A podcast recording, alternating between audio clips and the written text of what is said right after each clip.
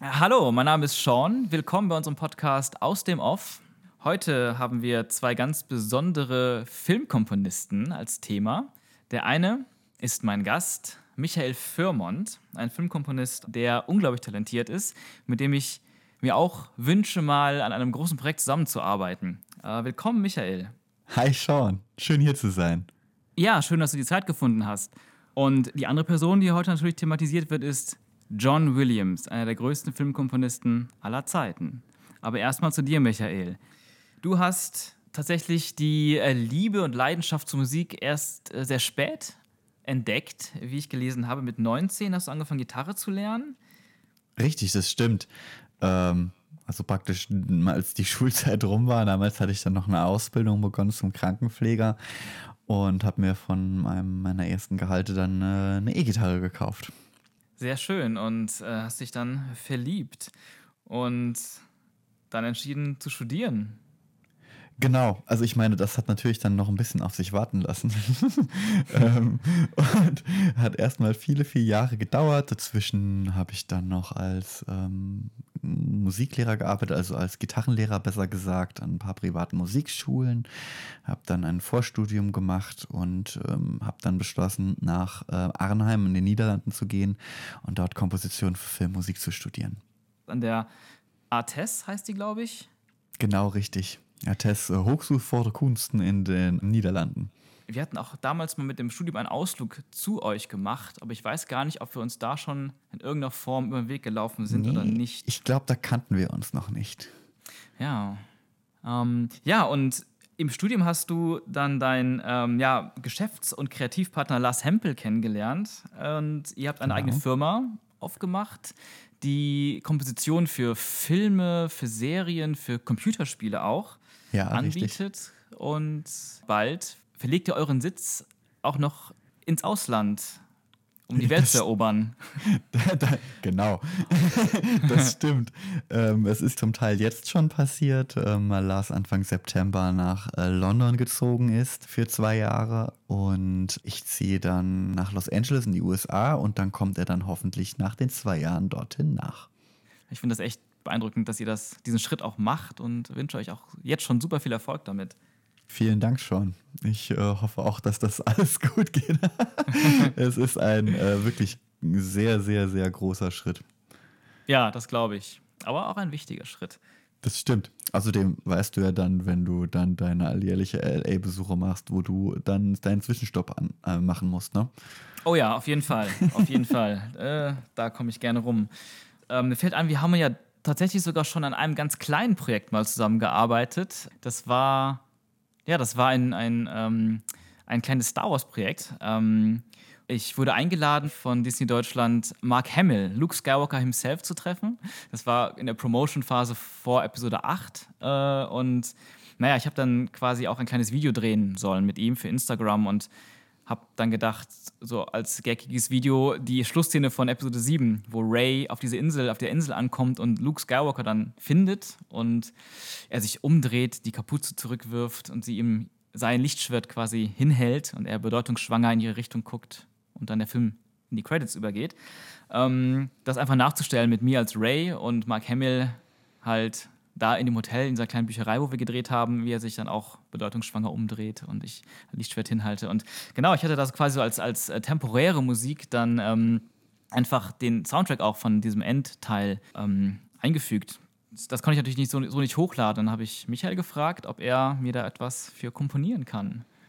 Und das habe ich selbstverständlich getan. Das ist zwar ein kleines Projekt gewesen, aber doch schon, finde ich, prestigeträchtig. Ich meine, wie oft kommt man denn dazu, dass äh, man mit so einem tollen Schauspieler zusammen sowas drehen darf und kann und dann auch dafür Musik schreiben darf? Stimmt. Also ich war auch echt, ich habe auch echt innerlich so gezittert, als ich äh, vor ihm stand, mit ihm gesprochen habe, ihm gesagt habe, was er machen soll vor der Kamera. Aber er war auch super entspannt und hatte richtig Lust, alles mitzumachen und äh, war echt schön. Ja, und, und der Soundtrack, den du dann komponiert hast, den fand ich halt auch sehr spannend, weil er halt diese Musik von John Williams nicht einfach nur imitiert und irgendwie so klingt, ja, die, die ersten drei Töne sind gleich, dann wird es anders, sondern irgendwie, es war was Eigenes und hat trotzdem diese Stimmung, diese John Williams' Stimmung eingefangen und auch von dieser Situation. Fand ich sehr cool gemacht. Dankeschön. Und da sind wir auch schon bei dem zweiten Thema, beziehungsweise dem zweiten Person, um die es sich heute natürlich dreht, John Williams, einer der wichtigsten, einflussreichsten und ich würde auch behaupten, besten Filmkomponisten, die es jemals gab und der immer noch aktiv ist und seit 60 Jahren schon ähm, Filmmusik komponiert und ähm, auch einige Oscars gewonnen hat für verschiedene Filme, unter anderem Star Wars, Der Weiße Hai, E.T., Der Außerirdische und Schindlers Liste. Mich hat er unglaublich geprägt mit seiner Musik auch und, und die Filme, die er vertont hat, waren teilweise auch sehr, sehr wichtige Filme in meiner in meiner Jugend und Kindheit. Und ähm, ja, ich würde einfach mal gerne dich fragen, was sind deine ersten Berührungen mit John Williams an die du dich erinnern kannst? Also ich äh, vorweg ich liebe John Williams Musik, die ist für mich auch einfach, ja, also für mich ist er persönlich der beste Filmkomponist, ähm, also trifft 100% das, was ich mir unter Filmmusik im Großen und Ganzen vorstelle. Ähm, Schön. Vor allen Dingen die Arbeit mit seinen Themen und ähm, ich glaube, für mich war der erste wirklich prägende Moment äh, Jurassic Park gewesen. Ich meine, so ja. als keine sechs, sieben, mhm. achtjähriger ähm, diesen Film mit diesen Dinos zu gucken, das war ja sowieso schon das absolute Highlight. Ja. Ähm, Von dem Alter auch. Genau, ja, ich durfte bestimmte Szenen durfte ich natürlich nicht sehen. Da habe ich dann die Augen zugehalten bekommen, was ich nach wie vor eine Frechheit finde. Und, aber die ähm, Musik die Musik war ja trotzdem immer da und die ist, also die ist Jurassic Park, der Soundtrack ist einfach brillant, der ist großartig und ja, ich denke, das, also das, ja, das prägt das halt und bis heute nimmt man das mit.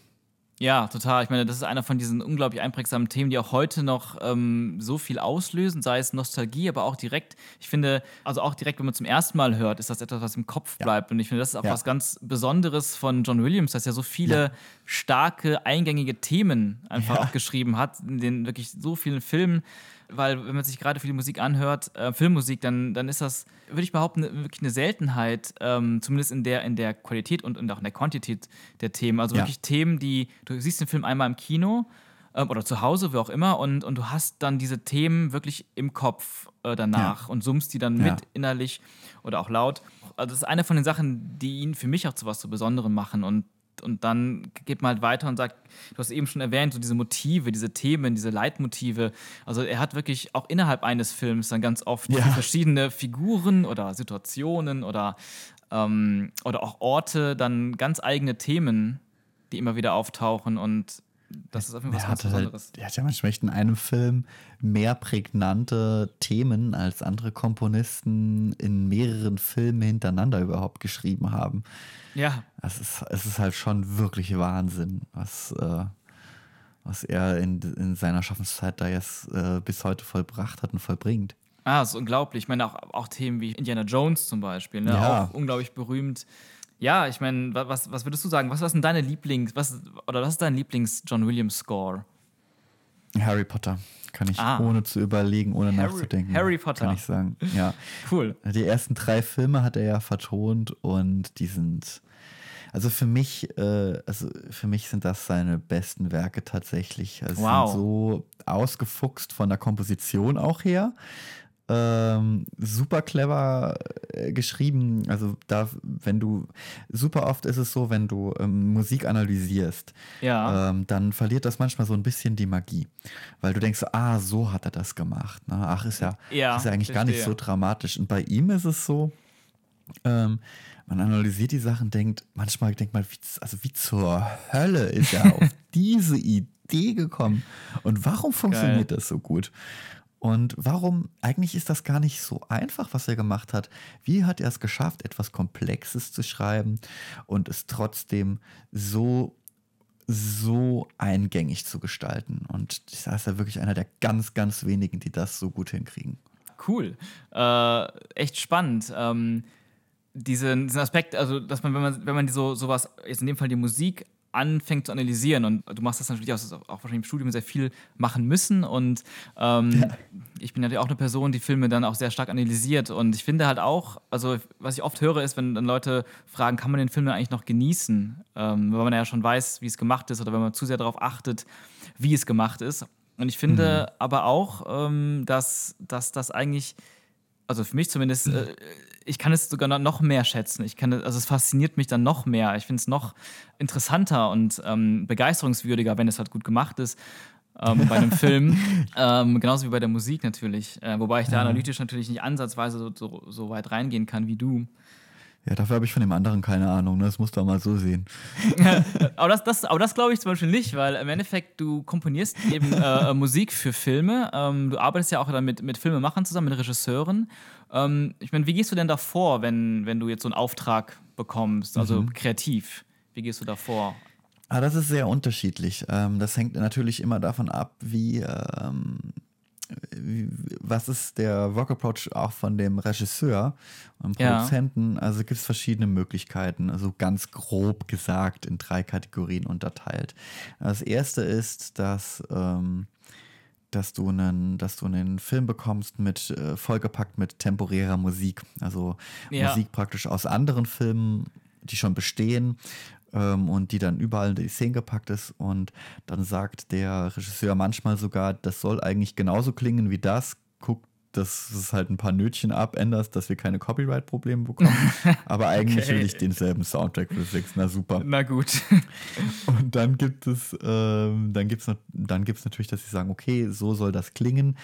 Ähm, du näherst dich natürlich stilistisch daran an und musst halt hoffen, dass der ähm, Regisseur sich da nicht komplett schon zu sehr darin gewöhnt hat und auch ein bisschen Abstand nehmen kann.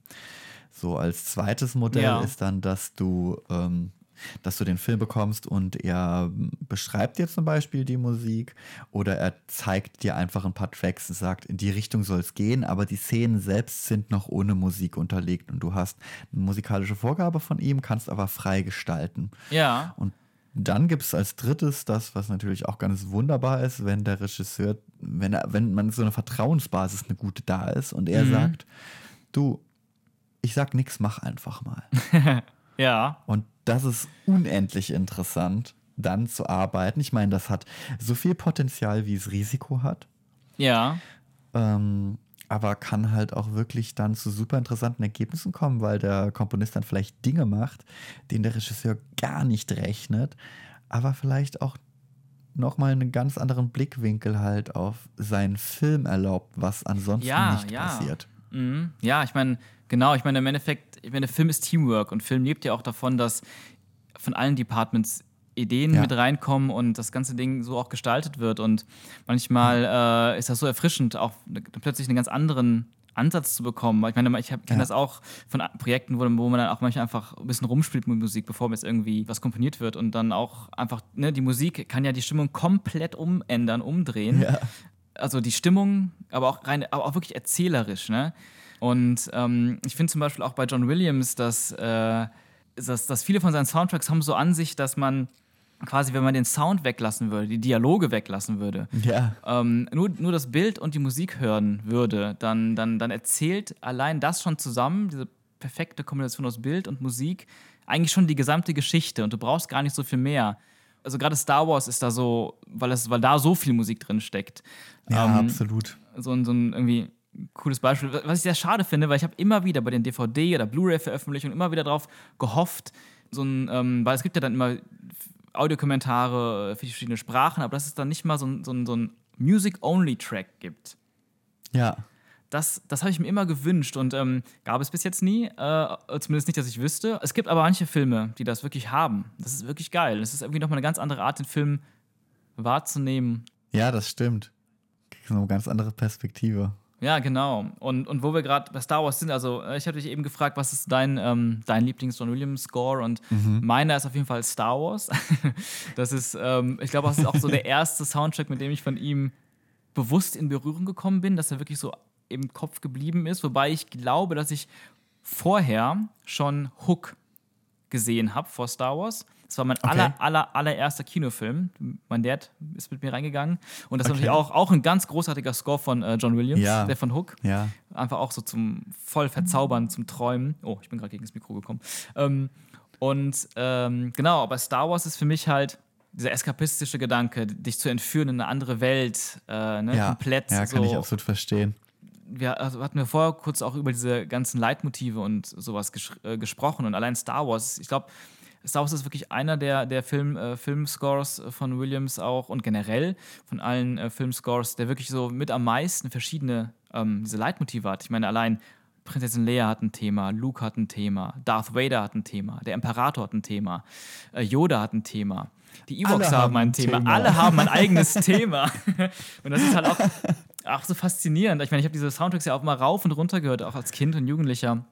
Hatte ich da äh, dann irgendwann mal die auf CD bekommen. Das war noch der Special Edition. Als die Filme noch im Kino liefen, haben sie auch so eine Doppeldisc rausgebracht, wo wirklich alles drauf waren Soundtracks, auch sogar ähm, geschnittener Soundtrack. Gerade das Imperium Track zurück hatte einige Soundtracks, ähm, die im Film gar nicht drin waren, wo dann quasi entweder andere Musik an der Stelle war, wo sie gedacht war, oder ähm, die, wo quasi gar keine Musik war, wo man vielleicht dachte, das wäre dann einfach ein bisschen zu viel gewesen. Auch mhm. sehr interessant. Aber da sind, und, und, das sind ja nur diese Hauptmotive, die ich genannt habe, oder, oder, das Machtthema noch und ähm, das Main-Theme natürlich, wo das ja auch so ein bisschen Lukes Thema ist. Ähm, aber dann gibt es ja auch diese ganzen anderen Facetten wie ähm, Musik, die einfach eine gewisse Stimmung ausdrückt. Oder ja, genau. in Action-Szenen, in den Schlachten und Verfolgungsjagden vorhanden ist. Und das ist wirklich so reichhaltig. Du hast eben schon gesagt, ne, manche also manchmal hat ein Filmscore von Williams so viel Score wie von einem anderen Komponisten vier, fünf Filme oder mehrere Filme. Ja.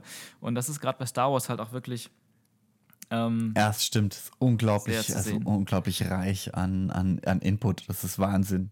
Ja, und was ich auch so spannend finde, ist, äh, da sind ja, mir steckt ja auch immer sehr viel Inspiration in generell kreative Arbeit. Ne? Also ich meine, ich gucke so gerne Filme ähm, auch immer wieder und mehrfach, wenn sie mir gefallen. Und ich, automatisch bin ich ja auch inspiriert von anderen Filmen ähm, für die Sachen, die ich mache. Und auch, auch Komponisten. Ja. Ne? Und auch, ich meine, jeder, in, in, denke ich, in irgendeinem kreativen Schaffen. Ja Ne? Und ich finde das aber auch gerade spannend, weil, weil Kreativität ja auch ähm, ein, Teil da, ein Teil von Kreativität besteht ja auch daraus, Dinge zu verknüpfen und anders ja, und neu genau. zu verknüpfen. Und ähm, Williams hat sich ja auch sehr stark inspirieren lassen von klassischen Komponisten. Ähm, ja, Gustav Holst äh, natürlich ganz stark vertreten hier. Ja, ganz krass, äh, wenn man sich von Holst ähm, mal was anhört. Der Mars, das ist der, der Mars ist das äh, wohl einprägsamste da, weil wenn man sich den Mars anhört, was auch das erste Stück von The Planets ist, ähm, von Gustav Holst, dann hört man halt ganz klar die äh, Inspiration, die John Williams da bezogen hat, um den Imperial March zu schreiben. Ja. Ich meine, was dann musikalisch, was er daraus macht, ist äh, natürlich ein eigenständiges, sehr starkes, eigenständiges Stück. Ähm, aber das ist, finde ich, so das Paradebeispiel von, wie man sich inspirieren lässt und was man daraus machen kann. Ja, voll. Ich, ich, als ich das zum ersten Mal gehört habe, äh, äh, Gustav Holst ähm, auf YouTube äh, auch einfach, ja. dann ich dachte auch so, wow, krass. Also es ist wirklich, da, da erkennt man so viel aus Star Wars ja. wieder. Ja. Und genau, und wie du sagst, es ist trotzdem ja nicht so, dass man es irgendwie geklaut hat, sondern es ist irgendwie Nein. so eine Inspirationsgrundlage gewesen, aus der er dann was, was ganz anderes aber macht. Ja, genau, richtig.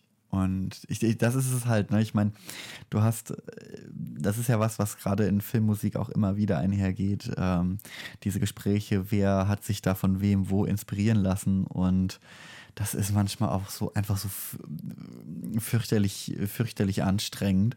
Mm. Du denkst, boah. Leute, ich meine, es gab e-, Epochen in der Musik, da hat die Musik absichtlich daraus so Mittelalter und so, wo praktisch wirklich ganz gezielt auf die Verwendung von Melodien von anderer gebaut worden ist. Also ohne, also das war die Kompositionsarbeit selbst gewesen. Ja, verstehe. Ja, ich kann mir auch vorstellen, dass das, äh, also dass, dass, dass es viele Dis Dis Diskussionen auch gibt. Also ich sehe es auch an, ja. an anderer Stelle, ähm, sei es jetzt Filme oder auch Computerspiele und wo ja, ja auch immer sehr schnell ähm, oder manchmal auch kritisiert wird, dass das eine zu, zu, ähnlich zum anderen ist oder man sieht doch, dass es irgendwie hierauf basiert oder davon irgendwas genommen hat. Aber im Endeffekt, ähm, klar, das kann natürlich auch zu weit gehen. Ja, Oder sehr natürlich. plump und, und, und plump und faul gemacht sein, aber, ja, ähm, das stimmt. aber Inspiration finde ich halt immer, ähm, das ist ein grundlegendes, wichtiges Element für Kreativität. Ähm, und ja. ich finde es auch immer wieder spannend zu sehen, so, okay, wo kommt das her, wo kommt das her, wo kann man so die Ursprünge finden und auch irgendwie so ein bisschen, äh, ja, dann so den Geschmack und so. Also, das finde ich eigentlich, eigentlich gerade so faszinierend. Ich habe gerade, also früher bei Filmen habe ich das immer ganz toll gefunden, weil ich dann gedacht habe, oh, krass, das war gerade eine Szene aus dem Kurosawa-Film. Äh, geil, der steht auch auf Kurosawa, ja. ne? Der hat das irgendwie. Ja, da freut man sich doch. Genau, genau. Ich habe mich besonders immer sehr gefreut, diese sogenannten Hommagen, ja. Anspielungen oder, oder Würdigungen von, von anderen ja. künstlerischen Werken. Genau. Ähm, und äh, was, was witzigerweise Williams ja dann auch macht, er macht das mit seinen eigenen Kompositionen ja quasi, äh, indem er dann viele von seinen Motiven ähm, variiert innerhalb der Filme zum Beispiel, gerade bei Star Wars, weil es ja so eine, so eine, mittlerweile so lange fortlaufende Serie ist, hört man das da auch ganz viel, wie er dann die Themen benutzt und in anderen Filmen dann Variationen daraus äh, entwickelt und damit dann doch irgendwie wieder was anderes transportiert oder sie auf andere Sachen äh, benutzt und, und, ja? und natürlich auch Verbindungen kreiert äh, zwischen äh, zwischen verschiedenen Charakteren dann, weil sich bestimmte Dinge ähneln und die Charaktere zum Beispiel Verbindungen zueinander haben, von denen wir noch gar nichts wissen. Ja, stimmt. Äh, hast, du da, hast du da Beispiele zufällig parat? Ähm, Ray und Luke. Sehr interessant. Ray und Luke haben äh, in ihren Themen äh, Gemeinsamkeiten und äh, das Interessante ist ja, dass immer noch so die Frage im Raum steht oder lange im Raum stand. Nein, eigentlich stand sie nur lange im Raum. Wer Ray eigentlich ist, ist sie eine Skywalker oder nicht? Und ja wenn man sich an der Musik orientiert, ist das, wäre das auf jeden Fall ein Hint in diese Richtung, nicht wahr? Genau. Aber das ist echt ein spannendes Beispiel. Ich meine, allein auch so der Imperial March, der ja ganz stark mit Darth Vader assoziiert wird und dem Imperium. Ja. Ähm, wenn man sich die Prequels anguckt, ähm, wird der Imperial March halt auch ähm, dann ganz, ganz subtil immer wieder eingesetzt. Wenn zum Beispiel am Ende Obi-Wan Yoda bittet, Luke, äh, Anakin auszubilden und, und Yoda da Bedenken hat und dann hörst du so ganz dezent in Imperial March, so die, die, die ersten fünf Noten. Äh, das ich auch, fand ich auch schon in Episode 1 sehr spannend. Ich weiß nicht, ob du die Prequels hast du sicherlich gesehen, gehe ich mal von aus. Ja, ich habe sie gesehen, aber ähm, leider bin ich nicht. Ab, ab, die Musik finde ich großartig, aber von okay. den Prequels, also ich, ich habe die Prequels das so Ewigkeiten, dass ich die gesehen habe und damals ja. konnte ich mich wirklich gar nicht mit ihnen anfreunden. Ach, krass, okay. Vielleicht, vielleicht krass. wäre das heute anders. Ich muss sie, glaube ich, ja. in einem reiferen Status jetzt noch mal sehen mit einer gewissen okay. Distanz dazu. Ja, und ich verstehe. denke, dann kann ich auch bis auf Jaja Bings mehr mit ihnen anfangen. okay. Ja, also ähm, ich meine, klar, die, die, die, Prequels haben natürlich auch ihre Probleme und äh, auch, auch nachvollziehbar viele Leute, die sie gar nicht mögen und so. Ich habe mich selber mhm. habe die Filme Allerdings hatte ich sehr gerne gesehen, trotzdem, trotz vieler Kritik, die ich selber natürlich hatte. Und die sind auch tatsächlich gerade äh, effekttechnisch nicht so gealt, gut gealtert. Mhm. Ähm, aber ähm, ja, aber der Soundtrack, also was John Williams gemacht hat, ist trotzdem ja. gerade in Episode 1 ja. und Episode 3 wirklich allererste Sahne. Und ja. In Episode 1 äh, finde ich auch einen wirklich mit den, eigentlich sogar den stärksten Soundtrack von den neuen Filmen, äh, von den Prequels, mm. meine ich. Und ja. wie er auch hier spielt, ne? Ich meine, klar, der Imperial March ist so ganz dezent eingebaut, aber was auch ganz witzig ist, sind Sachen, die so, wirklich so ganz versteckt sind, die, die wahrscheinlich die wenigsten überhaupt raushören. Wie zum Beispiel das Thema vom Imperator. Ich meine, einmal ähm, ist das Thema vom Imperator, das zuerst in die Rückkehr Jedi-Ritter eingeführt wurde, was in Jedi-Ritter halt komplett instrumental war, in Episode 1 dann wirklich auch mit Chor unterlegt. Äh, aber auch, auch woanders ist, ist es versteckt. Und zwar, ähm, da ja der Imperator, also Senator Palpatine, der im Film ja zum obersten Kanzler gewählt wird durch diesen ganzen Handelskonflikt, der ja, wie man dann später erst herausfindet, von ihm selber initiiert wird in seiner Doppelrolle als Sith-Meister Darth Sidious. Ähm, und am Ende rätseln ja dann als, als ähm, kleiner Spoiler, wenn Qui-Gon Jinn äh, stirbt und wird äh, verbrannt, ähm, übrigens auch ein sehr schönes Thema in dem Moment, dann, ja. dann rätseln ja äh, Yoda und, und Mace Windu, ähm, dass es nur zwei Sith gibt, einen Meister und einen Schüler, aber welcher wurde vernichtet, der Meister oder der Schüler? Und die Frage steht so im Raum, die Kamera schwenkt zu Palpatine rüber, also über alle traurigen Gesichter und endet dann bei Palpatine, der aber doch relativ zufrieden guckt und das ist eigentlich schon so der größte Hint, ja. Ähm, das, das, ne, was, was es mit Palpatine auf sich hat. Und danach kommt dann so ganz, äh, ja, Episode 4 mäßig quasi so eine klassische Siegesfeier, ne? So ganz, ja. ganz positiv und hell und bunt. Und du hast auch so einen Soundtrack, der es unterstreicht, auch ähm, so eine Fanfare, auch mit Kinderstimmen drin und so. Es ist total positiv und unschuldig und, und einfach so ein Triumph-Song, ist, ist Tri Triumphstück. Ja. Aber die Musik, die da spielt, ist tatsächlich eine Variation vom Imperator-Thema. Und das ist ganz geschickt gemacht, weil das heißt, heißt quasi, dass der Sieg des Guten in Wirklichkeit der Sieg des Bösen ist, was aber keiner von den feinen Leuten und der Zuschauer erstmal mitbekommt. Das Böse ist allgegenwärtig. Ja, das ist halt wunderbar, was man mit Musik äh, einfach so machen kann und äh, wie sie vielleicht sogar, ohne dass man es wirklich aktiv mitbekommt, schon unterbewusst so ein bisschen äh, auch ein Gefühl für was vermittelt und einem vielleicht so eine Vorahnung gibt, ohne dass man so richtig kapiert, warum. Ja, ja, das Unterbewusste. Das ist beides, es ist bewusst und unterbewusst. Das ist halt das, das Geile daran. Ja. Was ich halt auch sehr spannend finde, ist ähm, diese, diesen Unterschied, ne? Das sind 16 Jahre zwischen dem letzten, damaligen letzten Star Wars-Film Die Rückkehr der Jedi-Ritter und dann Episode 1. Ja. Was würdest du so sagen, ist, ist ein großer Unterschied zwischen den beiden Trilogien? Ein Einsatz von Chor, was für mich, finde ich, somit das herausstechendste Merkmal einfach. Also, Ähm, der Chor, der dazu kam, den hat man Ja. im alten Film ganz, glaube ich, so, wenn überhaupt ganz dezent hier und da mal gehabt, aber durch diesen Chor, ähm, ja, ich weiß nicht, es hat irgendwie so eine neue Epik bekommen, finde ich. Also der Soundtrack an sich jetzt erstmal. Ich meine, die Filme waren natürlich visuell auch viel größer als die alten Filme, das hat dann irgendwie Ja. ganz gut gepasst.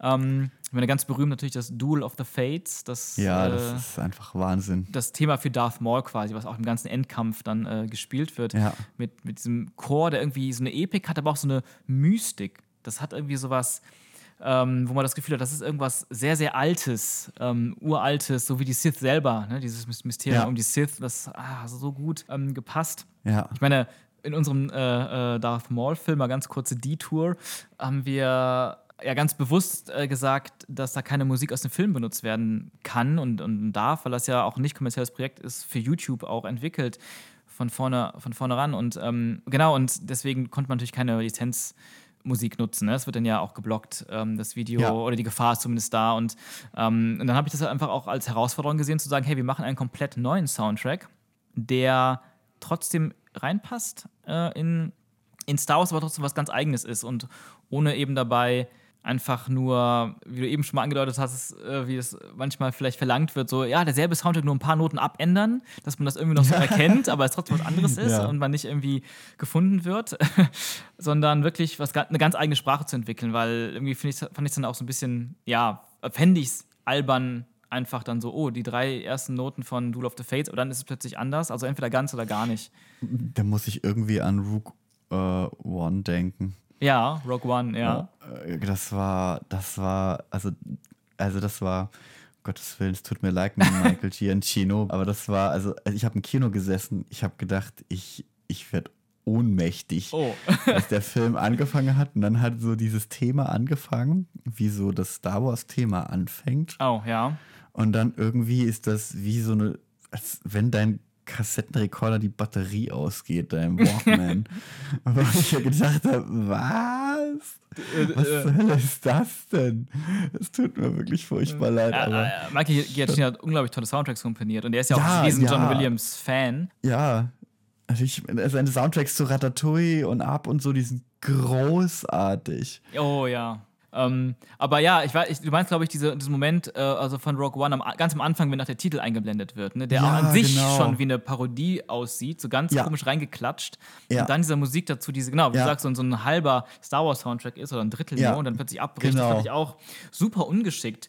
Weil ich gerade Ja, da dachte, ähm, dass, dass man doch, wenn man schon ähm, so ein Spin-off macht und sich auch bewusst entscheidet, wir ver verzichten auf diese, diese gewissen Stilmittel wie diesen Anfangslauftext oder diese ähm, Überblenden, diese Wischblenden, habe ich ja auch genauso bei Darth Maul so gedacht. Ne? Ja. Ich verzichte auf diese Stilelemente ganz bewusst. Dass man dann doch irgendwie aber damit eben auch eine neuen Art, neu, neue Art von Anfang kreiert und Ja, nicht so ein, so ein, dann so ein doch irgendwie so sich nicht ganz davon trennen können und dann Ja. wird es plötzlich albern.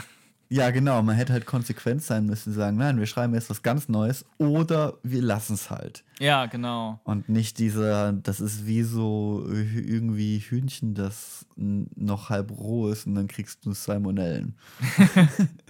Ähm, wobei man auch so ein bisschen vielleicht zur Verteidigung von äh, äh, Giacchino sagen muss, ähm, es war ja eigentlich ein anderer äh, Komponist ähm, vorgesehen, Alexandre Desplat, ich weiß nicht, ob man den Namen ausspricht, und ähm, der ist aber dann wegen kreativer Differenzen dann irgendwie raus und da hatte der ähm, Michael Giacchino nur drei Wochen Zeit, einen, Soundtrack, einen komplett neuen Soundtrack zu liefern und hat dann halt das Beste gegeben, was er konnte. Und ähm, ich finde tatsächlich auch, also im späteren Verlauf des Films, dass er eigentlich ganz cool auch mit den alten Themen spielt und so ein bisschen was Neues mit reinbringt. Aber so richtig ausspielen, was er, was er wirklich kann, konnte er natürlich nicht in dieser kurzen Zeit. Ja, das äh, kann man der Fairness halber so stehen lassen. Okay, gut. Und irgendwann werde ich dafür gesteinigt werden und ich selbst mal vielleicht in dieser glücklichen, unglücklichen Position bin. Äh, ich meine, man muss ja auch, was man zu seiner Verteidigung absolut sagen muss, äh, in die Fußstapfen von John Williams zu treten, ist halt, ja, ich meine, das kannst du halt eigentlich kaum ausfüllen. Auch ein wirklich guter und trainierter Komponist wie Michael Giacchino. Ja. Seine Baustellen. Ich finde zum Beispiel, ähm, für mich persönlich hat zum Beispiel John Powell, der hat den Han Solo Soundtrack komponiert. Ah ja. Mhm. Der hat das, ähm, finde ich, also der hat, ist, hat diesen Vibe eigentlich nochmal deutlich, deutlich besser eingefangen Ja. und seinen eigenen, seinen eigenen Vibe auch noch gleichzeitig auch mit reingebracht. Also Ja, den mochte ich Ja. auch, den Soundtrack, genau. Oh ja, war von super. Solo. Das war echt cool. Und ähm, ja, äh, woran liegt das? Wollte ich gerade fragen. Woran liegt das, dass John Williams das. Warum ist er so unerreicht?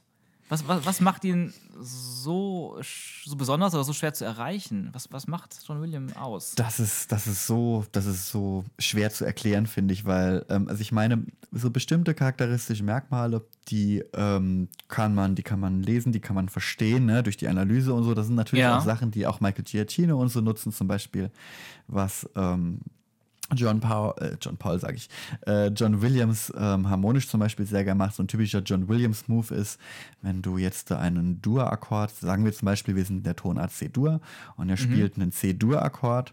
Normalerweise würdest du dann, wenn du dann eine Terz hochgehst, würdest du dann auf E gehen und E-Moll spielen, aber dann geht er zum Beispiel Ja. hin, spielt einen C-Dur und dann einen S-Dur. Und das gibt einen ganz bestimmten Klang, einen ganz bestimmten Vibe. Und das gleiche ist, wenn du zum Beispiel von C-Dur nicht zu G gehst, sondern zu Ges-Dur. Und ähm, diese, diese Bewegungen sind zum Beispiel, was die au- instant wirklich dieses, äh, dieses John Williams-Feeling irgendwo auslösen, was den, die harmonische Entwicklung betrifft. Und Spannend, seine, ja. Ja, seine Orchestration ist zum Beispiel auch wirklich immer so ausgefuchst und clever. Auch zum Beispiel in den Harry Potter-Filmen sieht man das auch ganz klar, so, wenn man die Partituren analysiert, wie er ein Thema, das er geschrieben hat, wie unterschiedlich er die orchestriert, mit was für Instrumenten er besitzt und wie der dann färbt, auch mit den Holzbläsern, wie er sie einsetzt. Ich meine, ganz typisch die Violinen und auch auf die Flöten so für sehr schnelle Läufe und die man, die ja sehr charakteristisch für ihn sind. Ja. Er hat ja immer mega viel Bewegung auch in seiner Stimmt. Musik. Und sehr, sehr, sehr starken Einsatz von auch so, von so einer Dissonanz, äh, die er aber trotzdem so gut einbindet, dass sie nicht unangenehm für den Hörer ist, vor allen Dingen Mhm. für den, äh, weil die meisten Leute ja mit Dissonanzen eigentlich nicht so viel anfangen können. Und ich glaube, gerade das und dann noch seine Themen, das Themenschreiben, seine, diese ganze Arbeit, alles zusammen, also so eingängige, einfach wirkende Themen, die aber eigentlich oft gar nicht einfach sind, das zu schreiben, das Ja. ist, glaube ich, echt die höchste Kunst. Und da gibt es halt einfach irgendwie, ja, nicht viele, die, die da irgendwie auch nur ansatzweise mitziehen können. Ja, stimmt. Das, also erstmal danke für diesen geilen Deep Dive. Ähm, ja, genau, diese, diese, die Themen, das ist mir auch schon so oft immer wieder habe ich drüber nachgedacht, also dass so viele Soundtracks, auch gerade finde ich in den letzten Jahren sehr viele Soundtracks von sehr vielen Blockbustern, äh, haben immer wieder coole Soundtracks, die aber vor allem meistens so mit Stimmung, mit einer geilen Stimmung, Ja. äh, Mut ähm, oder auch, auch ne, so Action oder auch, auch emotionale Sachen gut unterstreichen, aber so wirklich so eingängige Themen, so Melodien, Ja. ne, so, die so sind wie Jurassic Park, wie, wie Sachen aus Star Wars, Indiana Jones oder Ja. E.T., die so gut, prägnant und auch so im Ohr bleiben, das ist, das ist so selten irgendwie und ähm, dementsprechend habe ich auch mir die Schlüsse gezogen, dass das eben wirklich so mit die größte Kunst ist in dem Bereich. Ja, und, und manchmal ist es aber auch irgendwie gar nicht gerne gesehen oder besser gesagt gehört. Also ich hatte auch schon mit vielen Regisseuren gearbeitet, die eben, eben diesen Themenapproach gar nicht gesucht oder gewollt haben, sondern halt tatsächlich äh, wollten, dass die Musik wirklich ähm, ein, ein, einen Stimmungsteppich bildet. Ne? Ja. Also zum Beispiel Drohnen und was weiß ich was, also wabernde Sounds und die, die eine so in so ein Gefühl, das was Hans Zimmer ja oft sehr gerne macht. Ne? Ja, stimmt. Ähm, zum Beispiel in Inception oder in Blade Runner und so. Ne? Ich meine, Interst war er auch, hat er auch Interstellar? ja, gemacht? Interstellar hat er auch gemacht. Mhm. Ja, genau, da hast auch, hat er mit der Orgel und so ganz viel gearbeitet. Und ähm, ja, das ist natürlich eine ganz andere Herangehensweise. Und ich meine, es ist total legitim, sich für diese Herangehensweise zu unterscheiden, äh, Ja. zu entscheiden. Und für manche Filme funktioniert das auch einfach besser. Absolut, absolut. Ich meine, das stimmt natürlich. Und das hängt natürlich ganz, ganz vom Film ab. Und ähm, Ja. ich finde auch den Soundtrack von Inter- Interstellar ganz großartig, zum Beispiel. Ähm, mir ist es, glaube ich, am meisten aufgefallen bei Filmen wie diese ganzen Superheldenfilme, weil gerade da würde man ja. Ja. auch irgendwie so ein sehr, sehr starkes, stimmiges Thema, einprägsames Thema zu einem gewissen Helden erwarten. Und ich meine, da auch hier, John Williams hat ja auch Superman, das damalige Superman-Thema ähm, geschrieben, Ja. was ja auch super eingängig ist.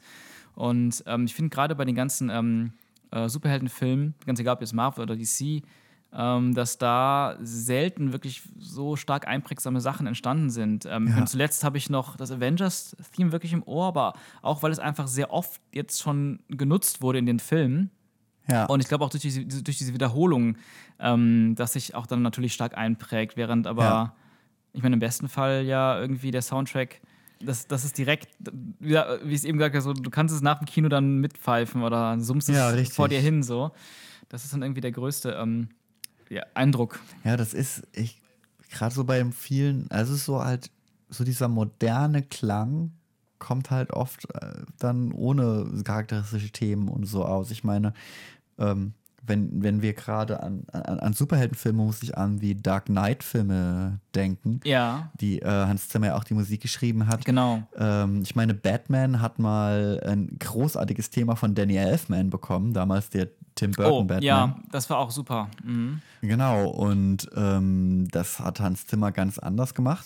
Und der, beim beim Joker hat man dann ja gesehen, was er zum Beispiel mit einem Sound dann gemacht hat über das, über ein Cello. Und das ist natürlich eine komplett, komplett andere Herangehensweise, Mhm. als es John Williams natürlich macht.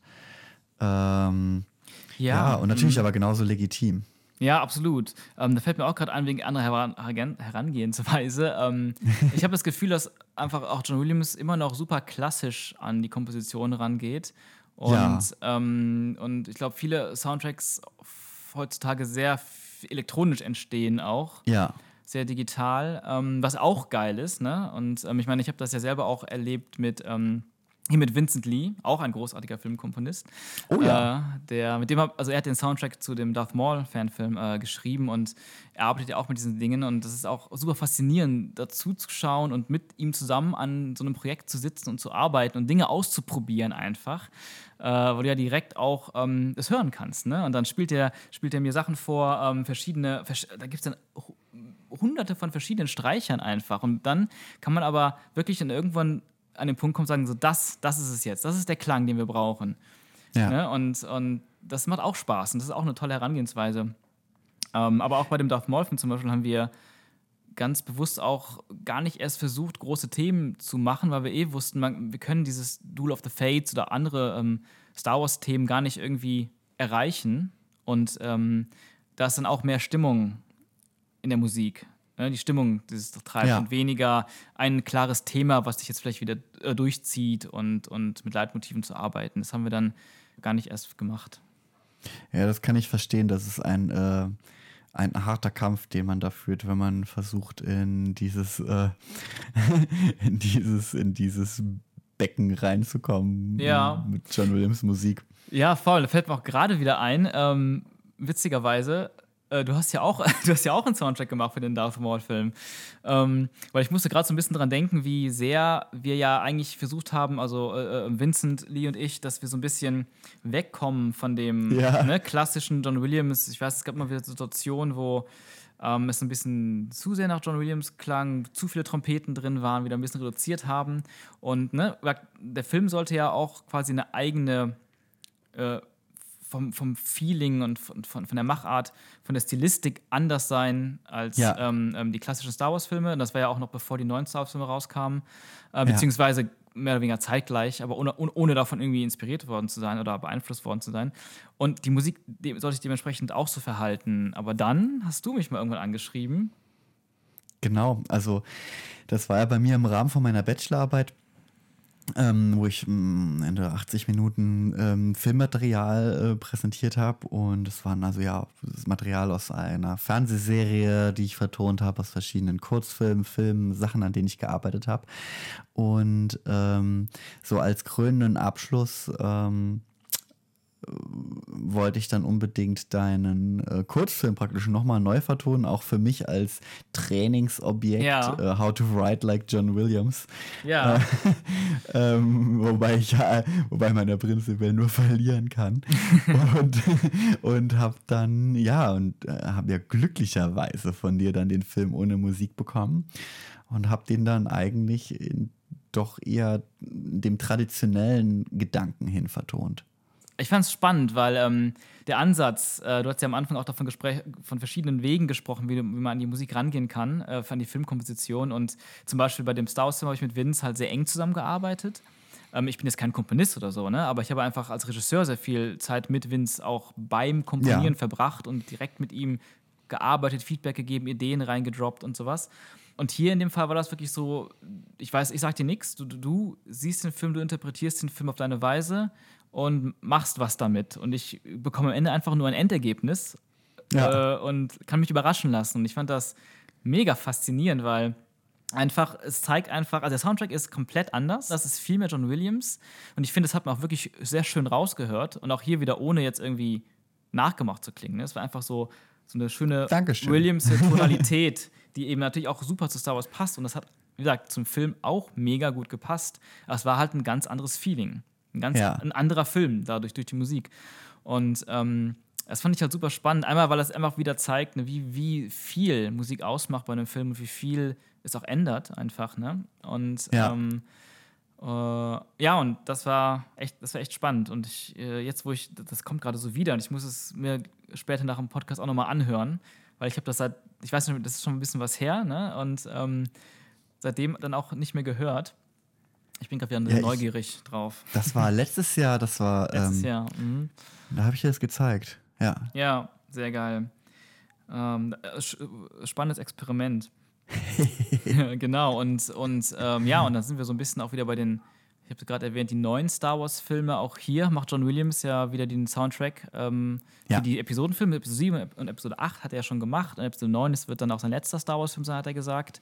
Und Ja. erstmal finde ich es super beeindruckend, dass er überhaupt immer noch in Ja. dem hohen, hohen Alter, über 80, äh, ich Der, weiß- der wird bald 88, also der ist 87. Ich, also, außer er hat in der Zwischenzeit Geburtstag 87, 88, so Ja. alt ist er etwa. in dem Alter und dann macht er immer noch diesen Soundtrack und ich denke auch mit voller Ja. Power und Leidenschaft und ähm, ich finde es halt auch sehr interessant, wie auch die Soundtracks jetzt der neuen Filme sind von Williams, äh, weil auch hier ist wieder etwas, wieder einiges anders. Ähm, und er benutzt natürlich jetzt auch Elemente aus den alten Filmen sowieso, aber auch aus den, den Prequels ein bisschen, immer wieder hier und da so versteckt, das finde ich ganz interessant, wobei man sich ja immer fragen muss, ist das wirklich ganz bewusst benutzt oder, weil es gibt ja auch bei John Williams immer wieder mal, ist mir aufgefallen in Soundtracks, wo er Sachen aus anderen Filmen einfach so ein bisschen wiederholt, obwohl es ein Ja. anderer Film ist, ne? So ein bisschen. Ja, man muss ja, man muss ja aber der Fairness auch immer sagen, dass natürlich auch Regisseure da keinen, ähm, da ja auch immer einen gewissen Einfluss haben. Und Ja, vielleicht hat zum. Beispiel ein Regisseur gesagt, ich möchte, dass das Thema, was du dafür schreibst, an das und das Thema, was du schon mal geschrieben hast, angelehnt ist. Ne? Das, Ja. Weil das Thema finde ich super toll und sowas ähnliches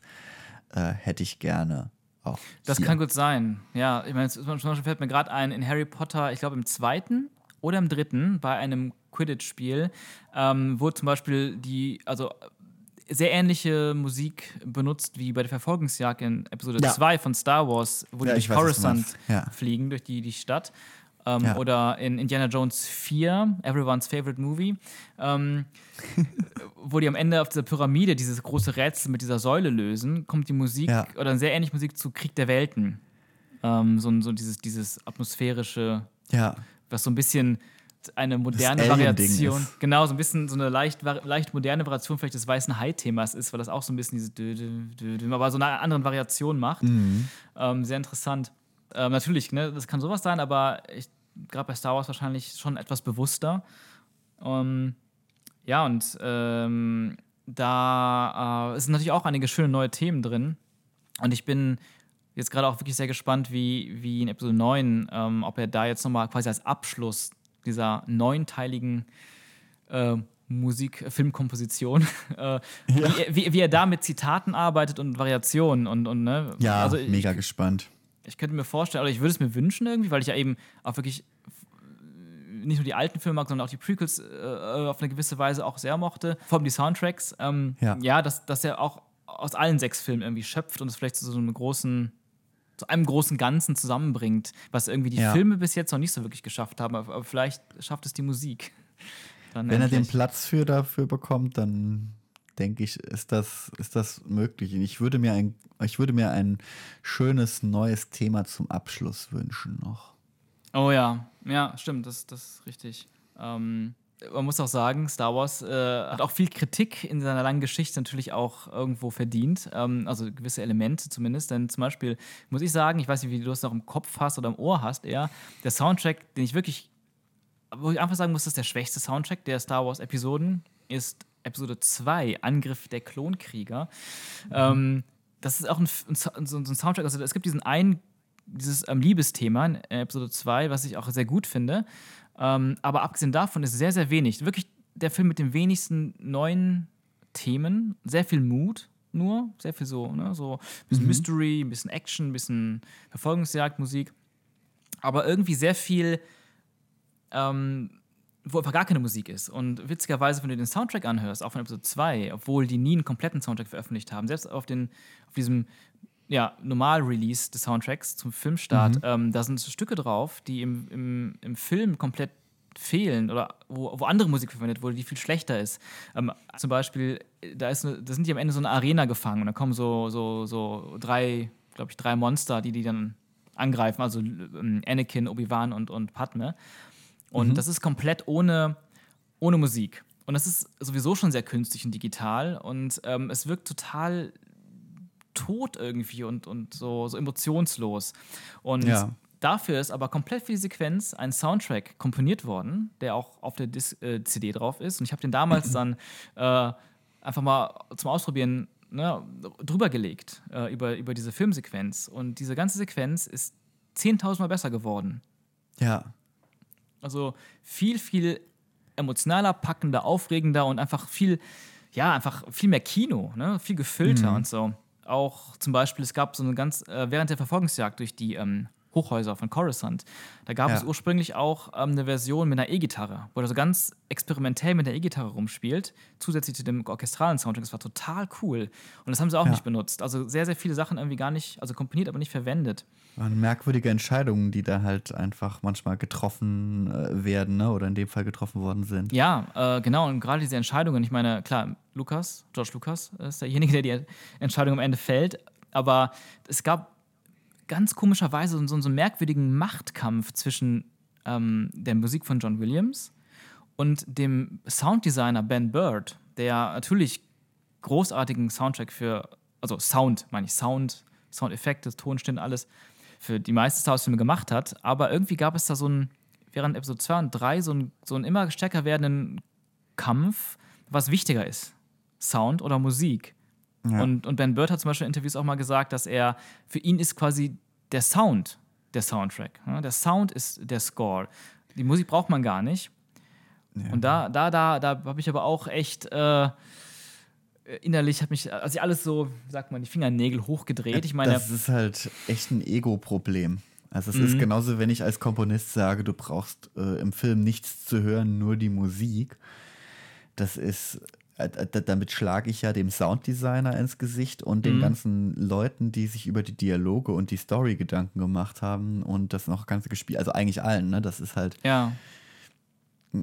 Ich meine, ich finde es total legitim, Szenen zu haben, ähm, ohne Musik und nur mit Sounddesign. Also zum Beispiel gerade in modernen Actionfilmen ist das ja so. Ähm, ich denke zum Beispiel an Mission Impossible 5. Äh, diese ja. eine Motorradverfolgungsjagd, die du erst ja, erstmal hast du nur, erstmal hast du nur praktisch dieses reine äh, Rennen da durch die Stadt, wo du nur Sounds hast und ich meine, die klingen voll, die haben so viel Tiefe und Schmackes, ne? Und ja. ähm, alles knallt und es, also, es ist eigentlich alles ausgefüllt.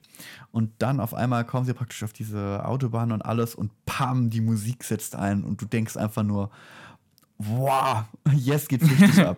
Ja. Und ähm, vorher hast du sie aber auch nicht vermisst. Es hat war richtig Ja. hart und es war knackig und dann geht's in diesen, kriegt's durch die Musik nochmal diesen coolen Vibe, was auch wieder zeigt, wie wichtig die Stille oder die Abwesenheit von Genau. Musik auch ist. Genau. Und es kann sich so toll ergänzen. Und äh, schlecht wird es eigentlich immer nur dann, wenn die Leute ähm, ihr Ego nicht im Griff haben, egal Ja. in welchen Bereichen der Ja. Abteilung ihr sind. Das stimmt wohl, ja, absolut.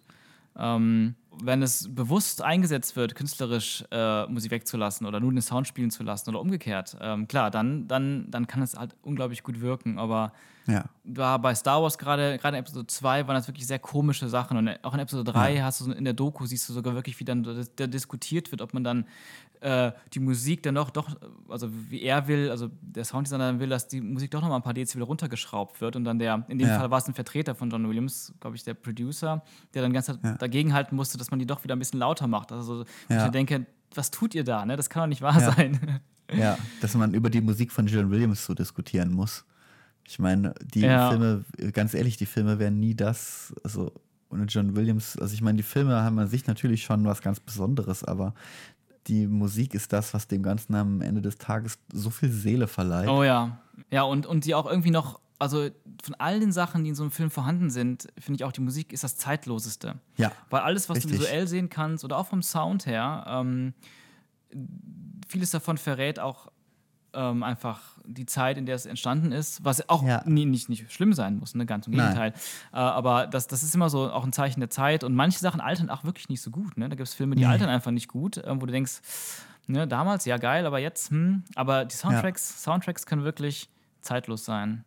Ja, das stimmt. Ich meine, kannst du den ersten Soundtrack, also von Star Wars Episode 4, kannst du dir immer noch problemlos anhören. Und Ja. wie alt ist der? Ist, das ist ja, ich 77, ja, also 77 Ja. kam der raus, ja. 1977. meine, wir kommen einfach dadurch zu dem Schluss, dass das Wichtigste, das Allerwichtigste überhaupt, ohne jegliche Diskussion, selbstverständlich Filmmusik ist, weswegen wir alle den Filmkomponisten gar nicht genug huldigen können. Nicht wahr, Sean? Ja, fast.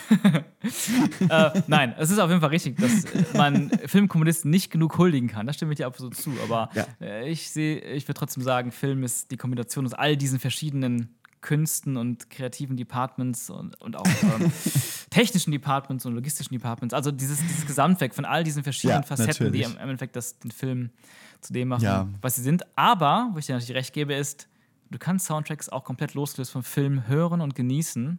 Manche jedenfalls. Ja, Ich finde nicht alle. Also mir fällt es bei den meisten eher schwer, die so, also ich meine, die können zwar interessant oder so sein, aber ähm, ja.